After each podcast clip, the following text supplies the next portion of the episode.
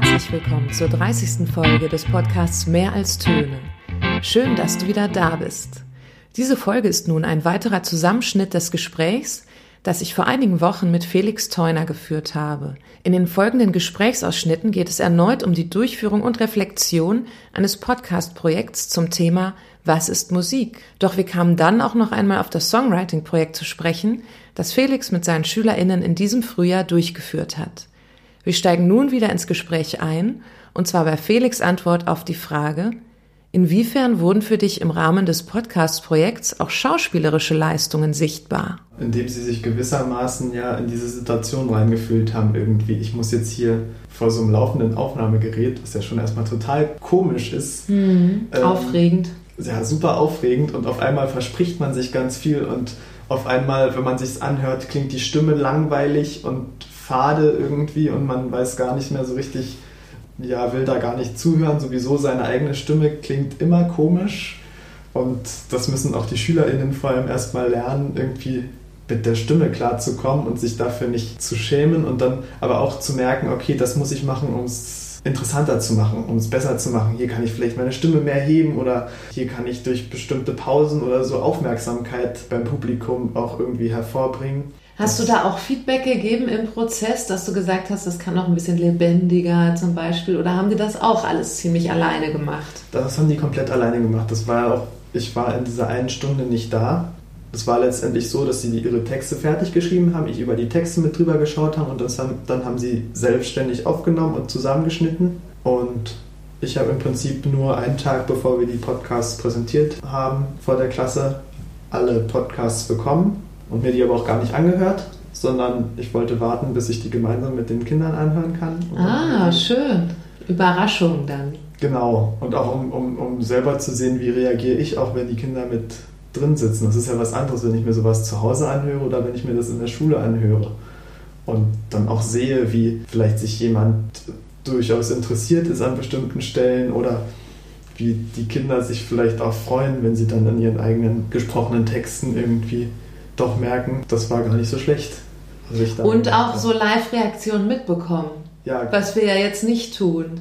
Wir nehmen was auf ja. und wissen auch noch nicht, wie die Reaktion der Leute ist, die es hören. Absolut. Und auch dieses positive Feedback ja einfach häufig kommt, wo man selber gar nicht dran denkt, wo man denkt, naja, das ist jetzt hier so ein bisschen meine aufgenommene Stimme und dann merkt man auf einmal so in dem Feedback, in dieser Feedback-Runde, die wir nach jedem Podcast gemacht haben, da sind so Dinge dabei gewesen, die ich selber überhaupt nicht gemerkt hätte. So. Und wo dann andere SchülerInnen andere, meiner Freunde aus meinem Freundeskreis sagen oder vielleicht auch nicht aus meinem Freundeskreis. welche, welche Jugendlichen meinst du jetzt?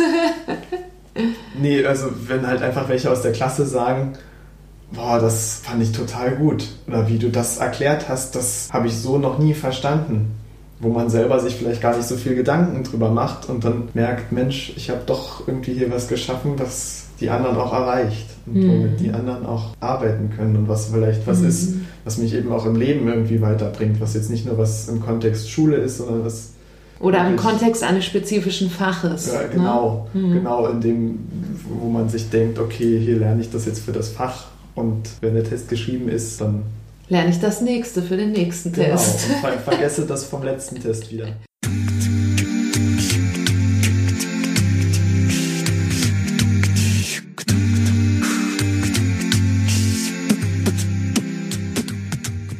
In der heutigen Podcast-Folge werden wir uns mit der Frage beschäftigen, was eigentlich Musik ist. Da dieses Thema allerdings viel zu groß ist, werden wir nur einen Aspekt von Musik betrachten, nämlich Musik und Dichtung. Lina stellt am Anfang erst einmal Allgemeines zum Thema Musik und Dichtung vor. Elias beschäftigt sich mit der Beeinflussung von Musik und Dichtung und Emilia wird sich dann genauer mit einem Beispiel auseinandersetzen. Ich werde mit unserem Fazit zum Thema Musik und Dichtung abschließen. Zwischen den einzelnen Teilen spielen wir Liedauszüge ein, die auf ein literarisches Werk Bezug nehmen. Also mich interessiert jetzt auch noch mal dieses didaktische Handwerk. Wir gehen nochmal zurück zu diesem, es war Lockdown, du hast zu Hause gesessen in deinem Zimmer und dachtest, okay, ich muss jetzt meine SchülerInnen und Cottbus weiter unterrichten. Was kann ich mit denen anfangen? Und dann hattest du überlegt, Songwriting wäre etwas, das kann man so, wenn man zu Hause eingeschlossen ist, zu Hause gut machen, glaube ich. Und dann hast du dir aber auch überlegt, wie du sie da langsam ranführen kannst. Kannst du noch mal erzählen, was so die ersten Aktivitäten waren, die dahin geführt haben, dass sie in der Lage waren, alleine zu Hause einen Song zu schreiben? Ja, also ich habe war erstmal total überfordert so mit der ganzen Situation. Wir haben halt zum Glück diese Lernplattform bei uns an der Schule, die schon lange etabliert ist und womit die Schüler auch SchülerInnen auch gut umgehen können.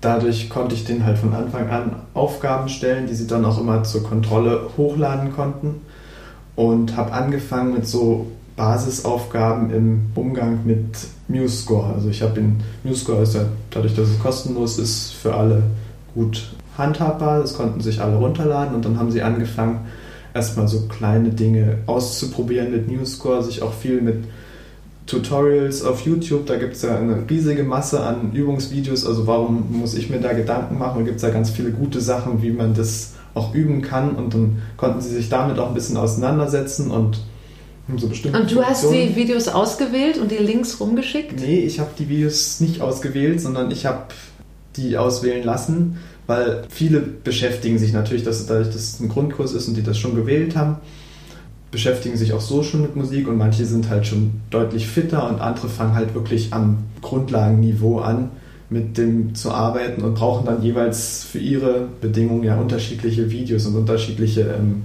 Skills, die sie dann können müssen. Sag mal, was dann so eine Aufgabe war am Anfang.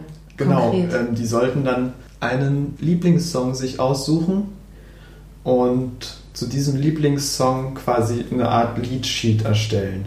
Das heißt, Sie sollten die Gesangsstimme mit Text aufschreiben und dann entweder die Akkorde in der Klavierstimme darunter schreiben oder als Akkordsymbole über die Gesangsstimme und so ganz mhm. basic halt auf jede Viertel den Akkord und im Bass den Basston für vier Viertel liegen lassen, aber so, dass man das Stück dann anklicken kann und ungefähr die Melodie vorgespielt wird. Da mussten sie sich natürlich Stücke raussuchen, die klar zum einen Lieblingsstücke sind und im Interesse da auch sind, aber zum anderen eben auch irgendwie ähm, als Leadsheet schon online vorhanden sind oder wenn man, ich, ich kann ja nicht erwarten, dass sie die ganzen, dass Akkorde sie das hören, ja. Die Akkorde sind sicherlich gar nicht so das Problem, da findet man, glaube ich, viel so auf... Durchaus probieren, auf informelle Art vielleicht auch. Oder würdest du sagen, nicht? Jetzt bei deinen Jugendlichen dort?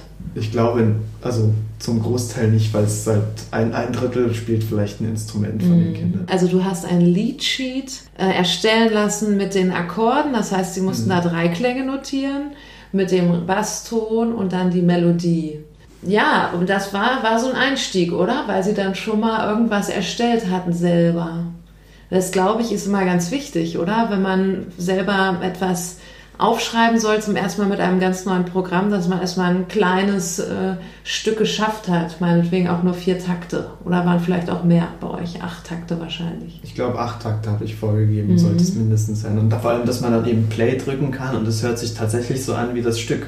Und das ist ja dann schon cool, wenn man irgendwie das so aufgeschrieben hat, wie das Stück klingt. Und aber sie mussten sich natürlich dann irgendwie eben die Noten dafür raussuchen oder so, weil sie das ja nicht raushören. Also haben Sie auch Recherchearbeit gelernt, als Sie zu Hause genau, waren? Ja. Mhm. Ja, das war so der erste Punkt und dann haben wir halt angefangen mit dem Projekt und diesen Einstieg in der Schule gemacht.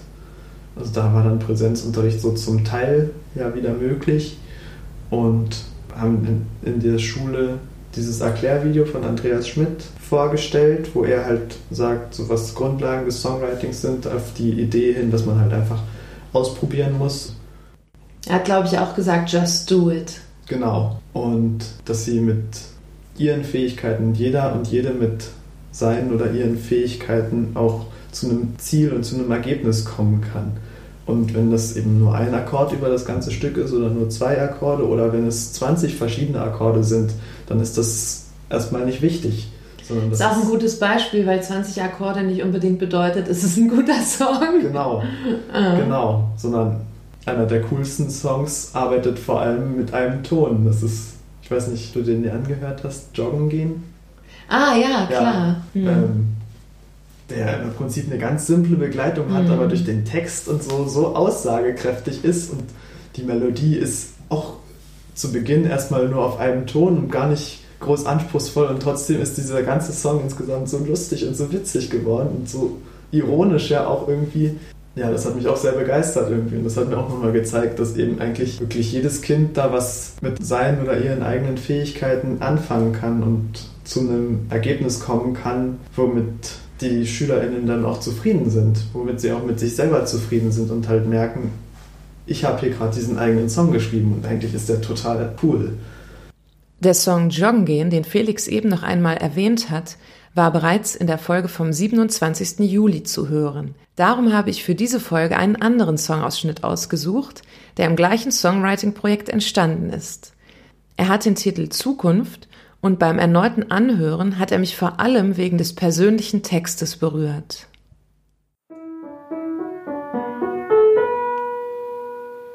Die Zukunft liegt vor mir, einen Plan hab ich noch nicht. Was werd ich mal machen, wie schreib ich meine Geschichte?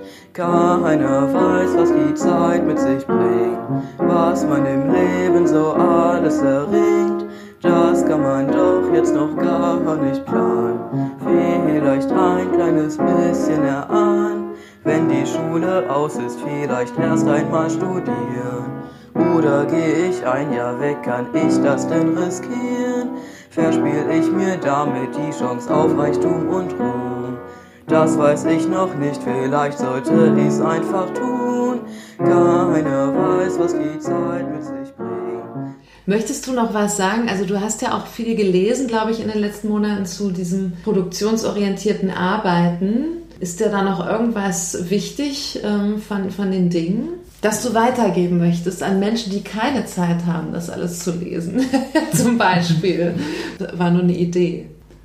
Es gibt ja diesen handlungs- und produktionsorientierten Unterricht, vor allem in der Literaturwissenschaft und im Deutschunterricht dann auch.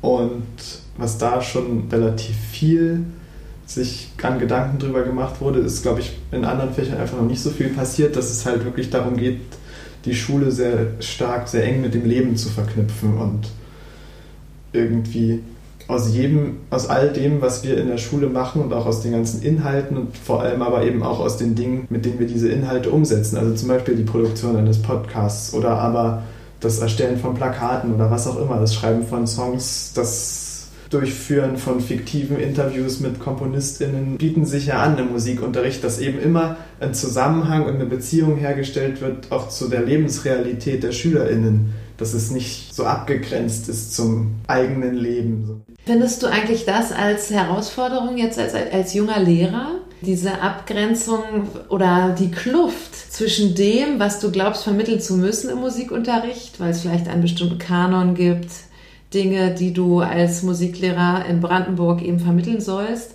und dem, äh, was Musik eigentlich im Leben außerhalb der Institution Schule bedeutet? Oder empfindest du das gar nicht so und sagst, das fällt mir total leicht, da immer Verbindungen herzustellen? Ich glaube, zu einem gewissen Teil fällt es mir leichter, weil ich mich vielleicht noch gar nicht so in dieser Lehrerrolle fühle, dadurch, dass ich auch noch nicht voll Lehrer bin sondern eben auch noch an der Uni drin bin, habe ich mehr noch das Gefühl und eben auch ähm, durch den Chor quasi zum Teil noch so ein bisschen, oder vielleicht ist das auch nur meine Sicht, vielleicht sehen die Kinder im Chor das anders, aber mich so ein bisschen in dieser Peer Group der SchülerInnen auch noch drin zugehörig fühle, habe ich das Gefühl, ähm, es fällt mir leichter da aus deren Lebensrealität auch Dinge einfach zu integrieren und Bezug drauf zu nehmen. Und dann gibt es eben. Ja, Momente, du bist noch näher dran an ihnen, ne? Mhm. Ja. Und dann gibt es auch Momente, wo ich dann einfach vor meiner Unterrichtsplanung sitze und mir den Lehrplan angucke und mir dann denke, nö, mache ich nicht so. Finde ich, find ich doof so. Kannst du dir die Freiheit gerade nehmen, äh, das zu ändern und anders zu machen? Das ist auch eine interessante Frage, finde ich. Ich versuch's. Es also du findest deine Wege, das zu tun? Ja, es ist relativ zeitintensiv. Jetzt ja. gerade am Anfang. Aber zumal natürlich viele Materialien, die es so gibt, sicherlich sehr gute Materialien sind. Aber wenn man so einen Lebensbezug herstellen will, dann muss man halt immer die eigene Schülergruppe, Schülerinnengruppe sehen und sehen, wo stehen die gerade in ihrem Leben. Und da steht die eine neunte Klasse vielleicht ganz anders drin als die nächste neunte Klasse, die parallel dazu läuft. Und wie kann ich das jetzt bei denen integrieren? Und das funktioniert natürlich nicht mit fertigen Materialien, sondern muss man immer gucken, irgendwie, wie kann ich das jetzt ändern, dass die Spaß dran haben und dass sie das dass es denen auch Spaß macht, das zu lernen. Das ist vielleicht noch eine interessante jetzt letzte Frage. Was haben dir die Jugendlichen denn nach der Podcast-Einheit oder auch nach der Songwriting-Einheit zurückgemeldet äh, zu diesen beiden Unterrichtseinheiten? Haben die da irgendwie auch dir ein Feedback gegeben oder hast du dir eins geholt, ganz bewusst? Ich habe so ein bisschen drüber gesprochen und auch in kleineren Kreisen und vor allem vorher schon mitgekriegt, die sind also vorher war es so, äh, Podcast und ich selber höre gar keine Podcasts und was soll ich denn damit machen? So ein Podcast ist doch total langweilig, da redet jemand nur eine ganze halbe Stunde oder länger oder kürzer, was auch immer. Das ist auch, war gar nicht so drin und dann hatte ich das Gefühl, es ist, hat den SchülerInnen viel mehr gebracht und sie hatten auch eine höhere Begeisterung, als jetzt, wenn sie einen Vortrag erstellen oder so, weil sie eben zum einen nicht im Unterricht abliefern mussten, sondern irgendwie das halt zu Hause machen konnten und eben auch, wenn es nicht so gut gelaufen ist, noch drei, vier Mal wiederholen konnten und sagen, sich sagen konnten, okay, ich nehme wirklich das, womit ich persönlich zufrieden bin. Ich ja. denke gerade an Milena, mit der ich heute per Zoom gesprochen habe und da habe ich sie auch noch mal gefragt, wie das für sie war, diese Podcast-Produktion. Und da hat sie gesagt, das war 10 bis 20 Mal mehr Arbeit als ein Refer äh, Referat. Aber es hätte sich gelohnt, weil es einfach so viel Spaß gemacht hat. Äh, und dann hat sie die Arbeit gerne investiert. Und zum Glück ist das ja nicht in jedem Seminar der Fall, dass man so viel Arbeit oder so viele Stunden dann da reinstecken muss und dann gleicht es sich am Ende wieder aus. Mhm. Also sie hat gesagt, es ist 10 bis 20 Mal so viel Arbeit als ein normales Referat. Ich glaube, das haben meine Schüler gar nicht so wahrgenommen sondern ich hatte das Gefühl, es hat denen eigentlich weniger Arbeit gemacht. Ich weiß nicht, wie viel Zeit sie zu Hause reingesteckt haben, aber im Unterricht, glaube ich, hätte ich das gleiche als Vortragsreihe machen lassen, hätten sie mehr Zeit reinstecken müssen. Hattest du eine zeitliche Vorgabe gegeben, wie lang die Folgen sein sollen, so von bis? Ja, ich habe gesagt zwischen fünf und zehn Minuten. Ah ja, gut. Und die meisten sind eher Richtung zehn Minuten dann gegangen. Ja, ich kam, bekam auch, glaube ich, zwei Nachfragen, die sind über zehn Minuten, weil sie meinten, wir schaffen das anders nicht irgendwie. Wir haben so viele tolle Sachen herausgefunden und möchten das eigentlich auch nennen und möchten auch die Hörbeispiele mit reinbringen. Und das passt einfach nicht in zehn Minuten. Ich muss hier irgendwie noch mehr sagen oder ich will noch mehr sagen. Und das ist eigentlich das, was wir uns wünschen, oder? Ja. also, dass wir solche Fragen kriegen von den Menschen, mit denen wir arbeiten. So sehe ich es zumindest. Ja, absolut. Dass sie sich dann doch darin so begeistern. Ich glaube, einige haben auch einfach mitgekriegt, wie viele Facetten die Musik haben kann dadurch. Dadurch, dass sie sich eben mal auf so einer ganz anderen Ebene mit Musik beschäftigt haben, als man das sonst im Musikunterricht vielleicht macht. Irgendwie schon, was, was Musik als Wissenschaft auch ist, kam dann auch immer wieder die Frage auf so zwischendrin, weil das für die SchülerInnen auch gar nicht klar ist, dass man Musik auch als Wissenschaftsdisziplin sehen kann. Das hat sich dann so in dieser gesamten Verknüpfung eigentlich ganz gut gemacht. Gut, danke. Keiner weiß, was die Zeit mit sich bringt.